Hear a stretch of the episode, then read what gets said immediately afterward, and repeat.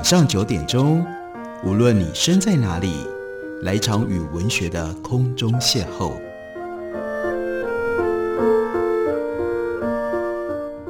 杨照谈书，邀您一同遨游文学世界，认识古今中外的经典之作。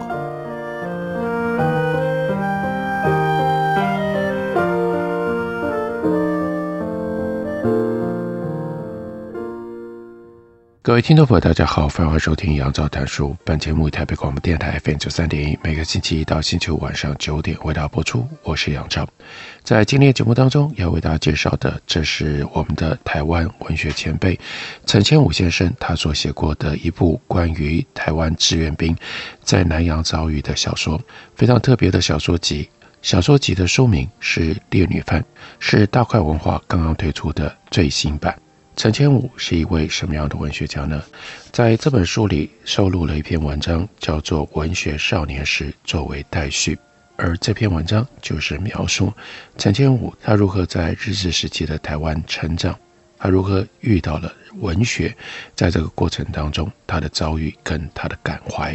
我们看他告诉我们：一九三五年三月，以十五对一的比例，我考进专为台湾人子弟设立的台中一中。当时一般认为念台中一中的孩子都是天才，但我却不是。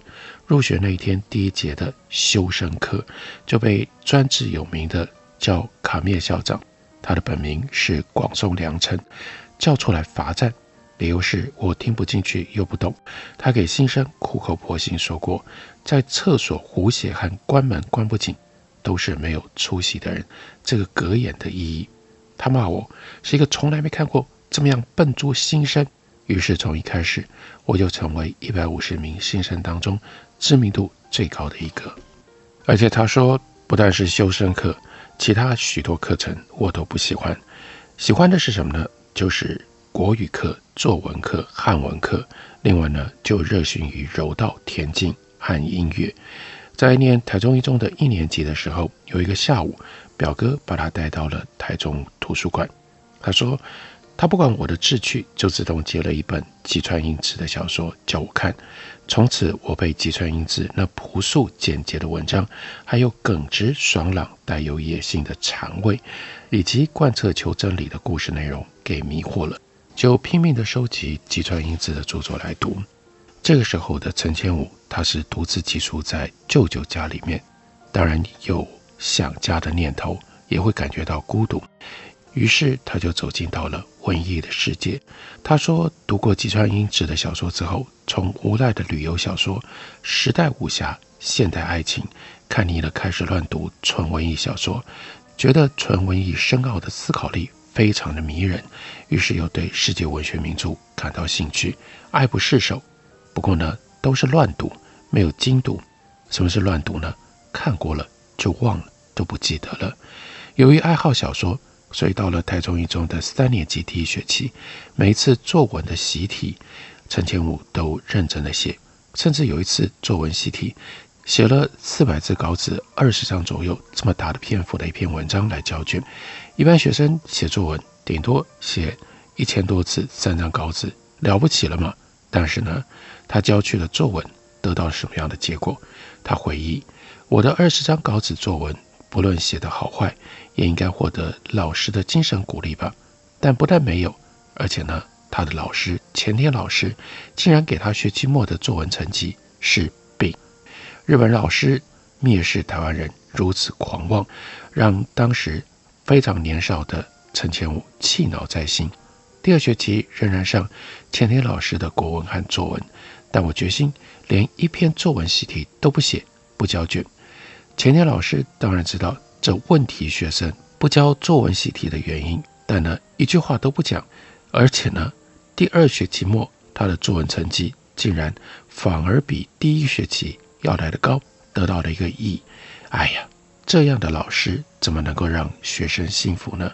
所以到了第三学期，每次上国文课的时候，陈建武就干脆把课本竖立在课桌上，遮掩着看小说。我看的小说比课本上的文章还要有意思。前天老师知道我不再听他的课，也装着不理我。但有一天，鬼使神差，前天老师走到后排我的桌子边，站了很久，俯视看我凝神单读着李建纯的小说《多情佛心》。这个时候，学生知道老师就站在身边，但故意不抬头，也不犹豫，继续读下去。钱田老师不得已走开了，绕了教室一圈，回到讲台上，就大声地把陈天武叫到前面。陈天武说：“我实在看不起他，早不认为他是一个老师了。”前天等我走到他的面前，一句话不讲，举起右拳向我的脸颊打来。前天是个矮子，而我练柔道，手技好又敏捷，很快我就抓住了前天的手背，转背把他摔倒在地上。全教室的学生哇的站起来，前天却说：“你敢，你敢！”咕噥倒在地上，讲不出话来。瞬间，李建纯的多情佛心，他正在读的小说，小说的内容，小说的教训闪过脑中，一种怜悯的感觉，佛心吧，压住了他的心。他说：“我用双手拉着老师站起来，显然露出愤怒和羞辱神情的前田，拿了教科书，踉跄地走出教室，回教官室去。这个时候的学生陈千武，他觉悟，前田老师回到教官室，必定会报告校长，把家长找来，给他非常严重的处罚，会是停学、退学，还是监禁呢？但竟然没有发生这种事情。”前田应该就是不愿意丢掉老师的尊严，所以呢，放过了他。于是陈千武回忆，渐渐的，我的欣赏兴趣从小说转移到诗，其次明治大学的新体诗，岛崎藤村、川路柳红、三木露风，以至大正昭和时期的细条八十、堀口大学、柳泽健、深田春月、佐藤春夫，还有上田敏等这些人的诗。以及他们翻译的诗，不管遇到了什么，我都拿来读，而且都非常的喜爱。有的时候，一本诗集天天拿在手里，看了好几天，陶醉在优美的抒情当中。而找书看的地方，也就从台中图书馆移到了中央书局，因为在书局里可以找到新书来读。买不起书，所以呢，每次下课就背着书包。站在中央书局的书架中间看书，看到回丰原家的火车时间迫近了，才匆匆跑去车站。还有那个时候火车班车不多，有的时候可以在书局看一个多小时的书，真过瘾啊！在中央书局读书的时候，他所涉猎的文学作品很广，是多方面的。不过，就像最初沉迷于芥川英治的小说一样，有一段时期。横光利一、川端康成等这一般实践追求的新感觉派作品，迷住了陈千武。在下一段时期，左派作家赤裸裸的表现苦闷的作品，也吸引了他一阵子。可是他特别记得，我只爱好文学，而乱读的习惯仍然不改变。一直到我接受现代主义的诗，才开始认识了自己，有了一点批判自我的意识。当时中央书局的经理叫做张新建先生。他常常看到这样的一个学生夹在书架当中看书，他的视线使得这一位台中一中的学生觉得很不好意思，因为自己呢不出钱买书，就认为他的视线是监视的。但发生了特别的事，有一个星期六的下午，张新建先生走近我，叫我可以去坐在他会客用的沙发上看书。这种优厚的待遇让我吓呆了，但一谈起来。才知道张新建他是文艺联盟的老将，于是张新建就拿了台湾文艺杂志给陈千武看，这里有张文环、龙应忠、黄德时等作家的名字，奇异的就映入到了陈千武的脑海里。台湾人创造自己的文艺是神圣的行为，张新建告诉他说：“我们要创造新文艺，把新的文化的遗产留给后代，并且把台湾文坛的情况。”告诉了这个年轻的学生，又让他带一些书回去看，创作自己的文艺。这个启示促使陈千武意向写作，从新体诗的尝试到和歌的习作，以至自由诗，终于感到以诗的形式比较适合自我的表现。于是，一九三九年八月二十七日，陈前武首次在黄德时先生所主编的《台湾新民报》学艺栏发表了他的日文诗，标题叫做《下深夜的一刻》。八月三十号，他又发表了《上弦月》，九月发表了《大肚溪》。到这一年的年底，他一共在《台湾新民报》发表了八首诗。而台湾文艺联盟在台中醉月楼召开会员大会，不记得到底是哪一天了。但是前一天，黄德时打电话告诉陈千武，所以这个台中一中的学生又背着书包跑到站前中央旅社，在二楼见到了黄德时、张文焕、叶步月三位先生。虽然已经不记得谈过什么，但那天的兴奋之情仍然深刻地留在他的脑海里。尤其是张文环很亲切地鼓励他。由于这次见面的机会，所以三年之后，他进入到特别志愿兵训练所受训六个月的时间。差不多每一个星期，他就带着另外一位受训的师友，叫赖香清，两个人到市内的山水亭去见张文环先生。对文学创作的观点、思想的运用，在这里他受到了很大的影响。这就是陈千武他在日治时代文学养成的过程。因为有这样的文学养成，所以到了后来，他以特别志愿兵去到了南洋。多年之后，他就用他的文学之笔，将他南洋特别志愿兵的经验改写成为小说。这些小说结集在一起。就形成了今天为大家介绍的这本《烈女犯》。休息一会儿，等我回来继续聊。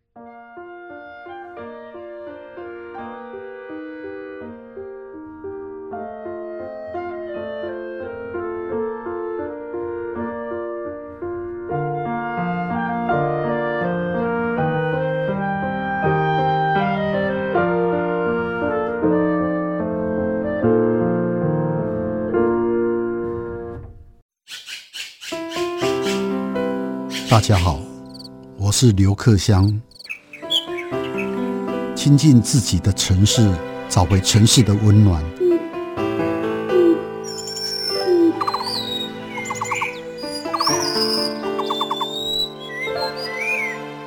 听见台北的声音，就在台北广播电台，FM 九三点一，AM 一一三四。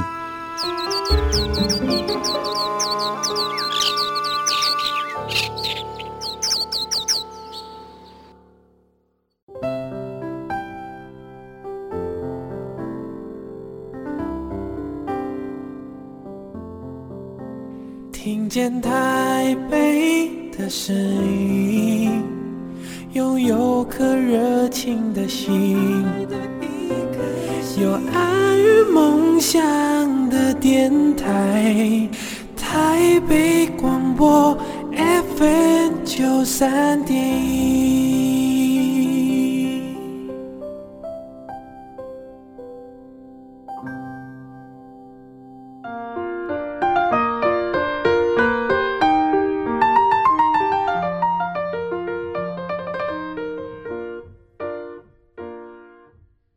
感谢您继续收听《杨照谈书》，本节目以台北广播电台 FM 九三点一，每个星期一到星期五晚上九点，为大家播出到九点半。今天为大家介绍的，这是大开文化推出的新版陈千武的《烈女犯》，这是描述台湾人到了南洋去参加日本志愿兵打仗的重要经典小说作品。一九四二年，那个时候二十岁的陈千武，他被志愿入伍受训。成为日军侵略东南亚的部队，《烈女犯》这本书，也就是陈千武亲身经历南洋战场之后，他所写下来的故事。这本书以多篇小说的架构，从主角这个是台湾青年，叫做林义平，他被自愿入伍，成为日本陆军，被派往东南亚参战泄气。各篇的主题述及了。日籍士兵和台湾志愿兵的不平等待遇，面对美澳联军空袭，南洋当地人被多次殖民的处境，军队里同性互相抚慰的状况，被派去为日军运送和狩猎慰安妇，为日军管理和征收当地部落的农粮生产，直到战争结束，日军投降于英荷联军，又同时暗中帮助苏卡诺领导的印尼独立军。台湾士兵们争取脱离日军，成为自主的同乡会，一直要到战争结束的第二年，一九四六年七月，他们才得以返回台湾。所以这本书虽然是小说，但它背后有非常难得而且非常坚实的台湾历史的背景。台湾人如何去到了南洋，在南洋如何经历了战争，参与了战争，而且它涉及的时间跟主题都非常的广泛。前面提到了日军士兵和台湾志愿兵的不平等待遇，我们看到在小说里，他有这样的描述：说海一九二三部队是台湾军的另外一个名称，这个部队的士兵是来自日本九州和四国以及琉球、冲绳等地区被征召的现役兵。台湾特别志愿兵掺杂在这个有战部队里，已经有一年多的时间，但仍然被视为是一群新兵，因为自从他们被输送到这个岛屿，那就是帝文岛，他们在帝文岛上参与了太平洋战争，激烈的战争断绝了日本军补给路线，就再也没有新兵来补充了，因此最后进来的士兵，不管阶级升到一等兵或上等兵，仍然就是新兵。由于海空双方的补给路线都被断绝了，所以这个时候在提莫尔帝汶岛上的日本军不但无法进来，也出不去，就形成了孤立的天然俘虏岛。所以虽然打的是太平洋战争，但是呢，他们被美澳联军包围着。这个时候的日本兵几乎等于是在帝文岛上变成了俘虏，于是当然发生了。很多复杂的问题。首先，最大的问题是粮食缺乏。幸好帝文岛的地势虽然山岳连接于海岸，没有平地，但山中还有很多可以耕作的盆地。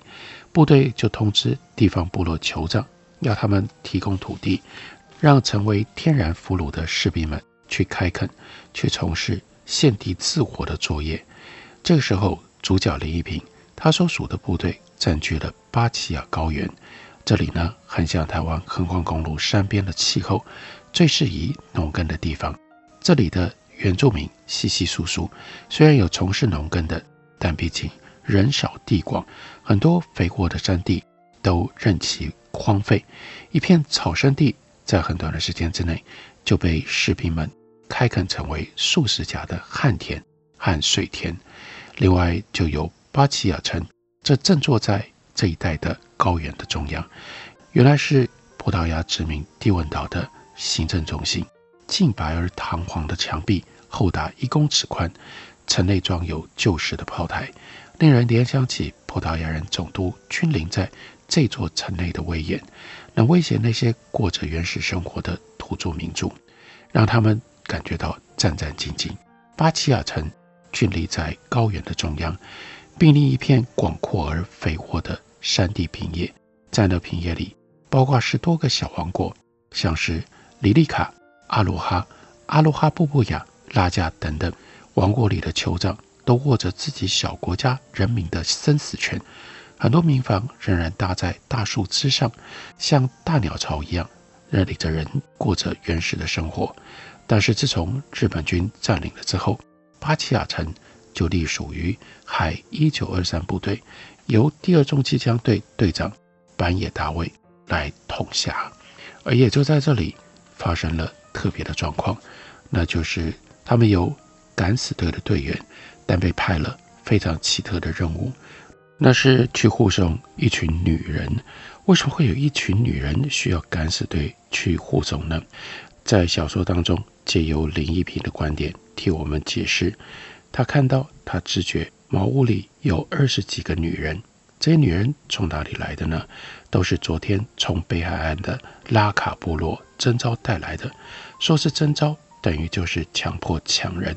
为了要安抚部队的士兵，为了饿狼一般的士兵能够发泄淫欲，部队公然出动去猎女人，要把无辜的女人带到巴奇亚镇去，等于是把她们拖进了地狱。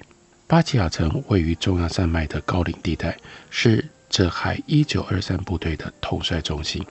大队部之下的各个中队分散在八旗亚城四周的密林当中，砍下椰子树的枝叶，搭建营舍，藏在从上空看不见的树林里，得到了一种保护色来预防飞机的空袭。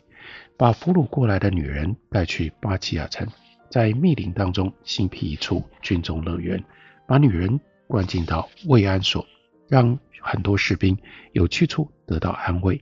这是日本军队经理部门的计划跟业务，但司令部却把护送俘虏的任务派敢死队训练当中的士兵来担任。虽然这并不像作战那样艰巨，但面对哭了一场夜、用泪水洗过脸的女人们，心理上的打击是相当难过的。抢人家的女人拆散了温暖的家庭，只想到自己收到了一张召集令，不也就得要服从来当兵，被送到战地，这样的一份苦楚是已经够悲哀了。更何况这些女人，她们家有父母，也或许有丈夫、儿子，她们怎么能够忍受这种强迫劫夺的打击呢？难怪女人们，她们褐色皮肤的脸孔，这个时候失去了温雅的柔性，似乎连羞耻的感情也都已经凝固了，让林一平感到要容忍脆弱的感情，比赌命作战的操劳还要更加的痛苦。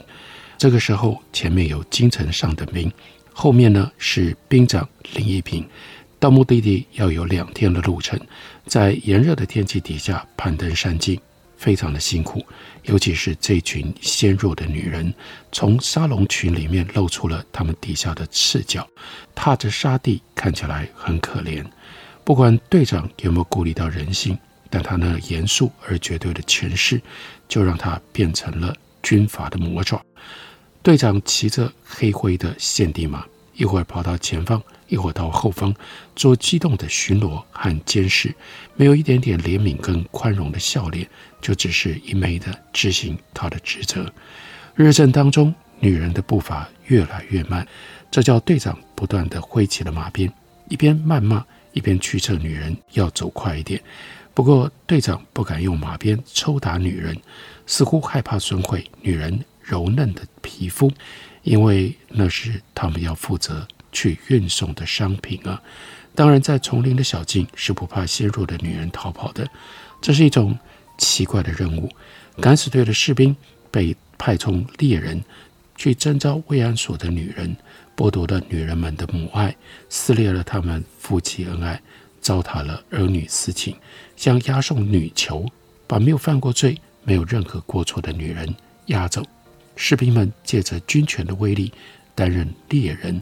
这真是一件奇怪的任务。林兵长林一平，他殿后跟前一名士兵保持适当的距离，而用同情的眼光看护女人们走路。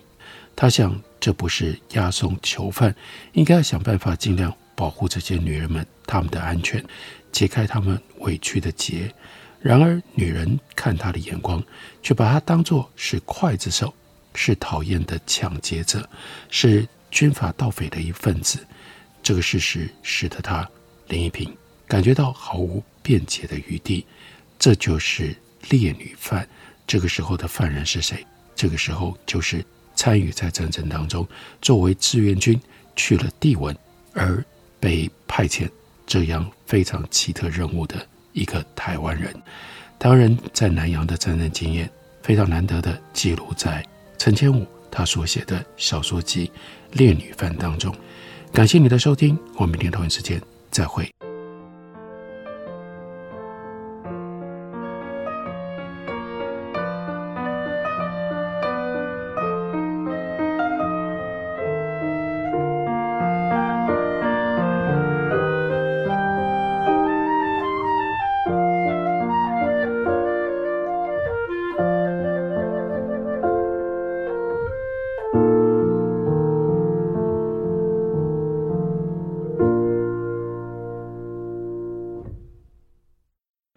所拨的电话无法接听，请稍后再拨。The number you have dialed is not available.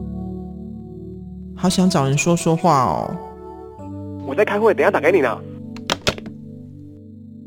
需要的时候，怎么你们都不在身边？一九二五依旧爱我，卫福部二十四小时安心专线一直都在。生活没有过不了的难关，珍惜生命，拥抱希望。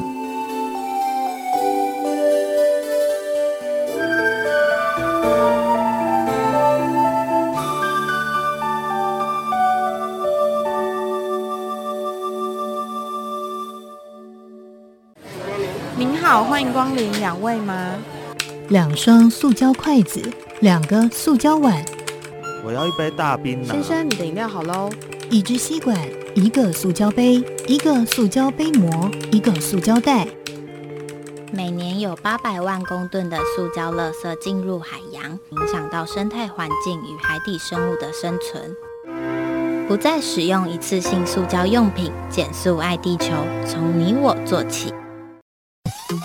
哎、欸，我等一下顺路载你回去。不好吧？你刚刚有喝哎、欸。哦，我还很清醒呐，只喝一点点而已，我又没醉。哎、欸，不行啦，现在酒驾被抓到啊，连乘客都会一起被罚哎。啊？没错，酒驾新规定，酒后驾车初犯提高罚还金额，最高受罚两万元，同车乘客也会一起受罚，最终罚到三千元。喝酒不开车，开车不喝酒。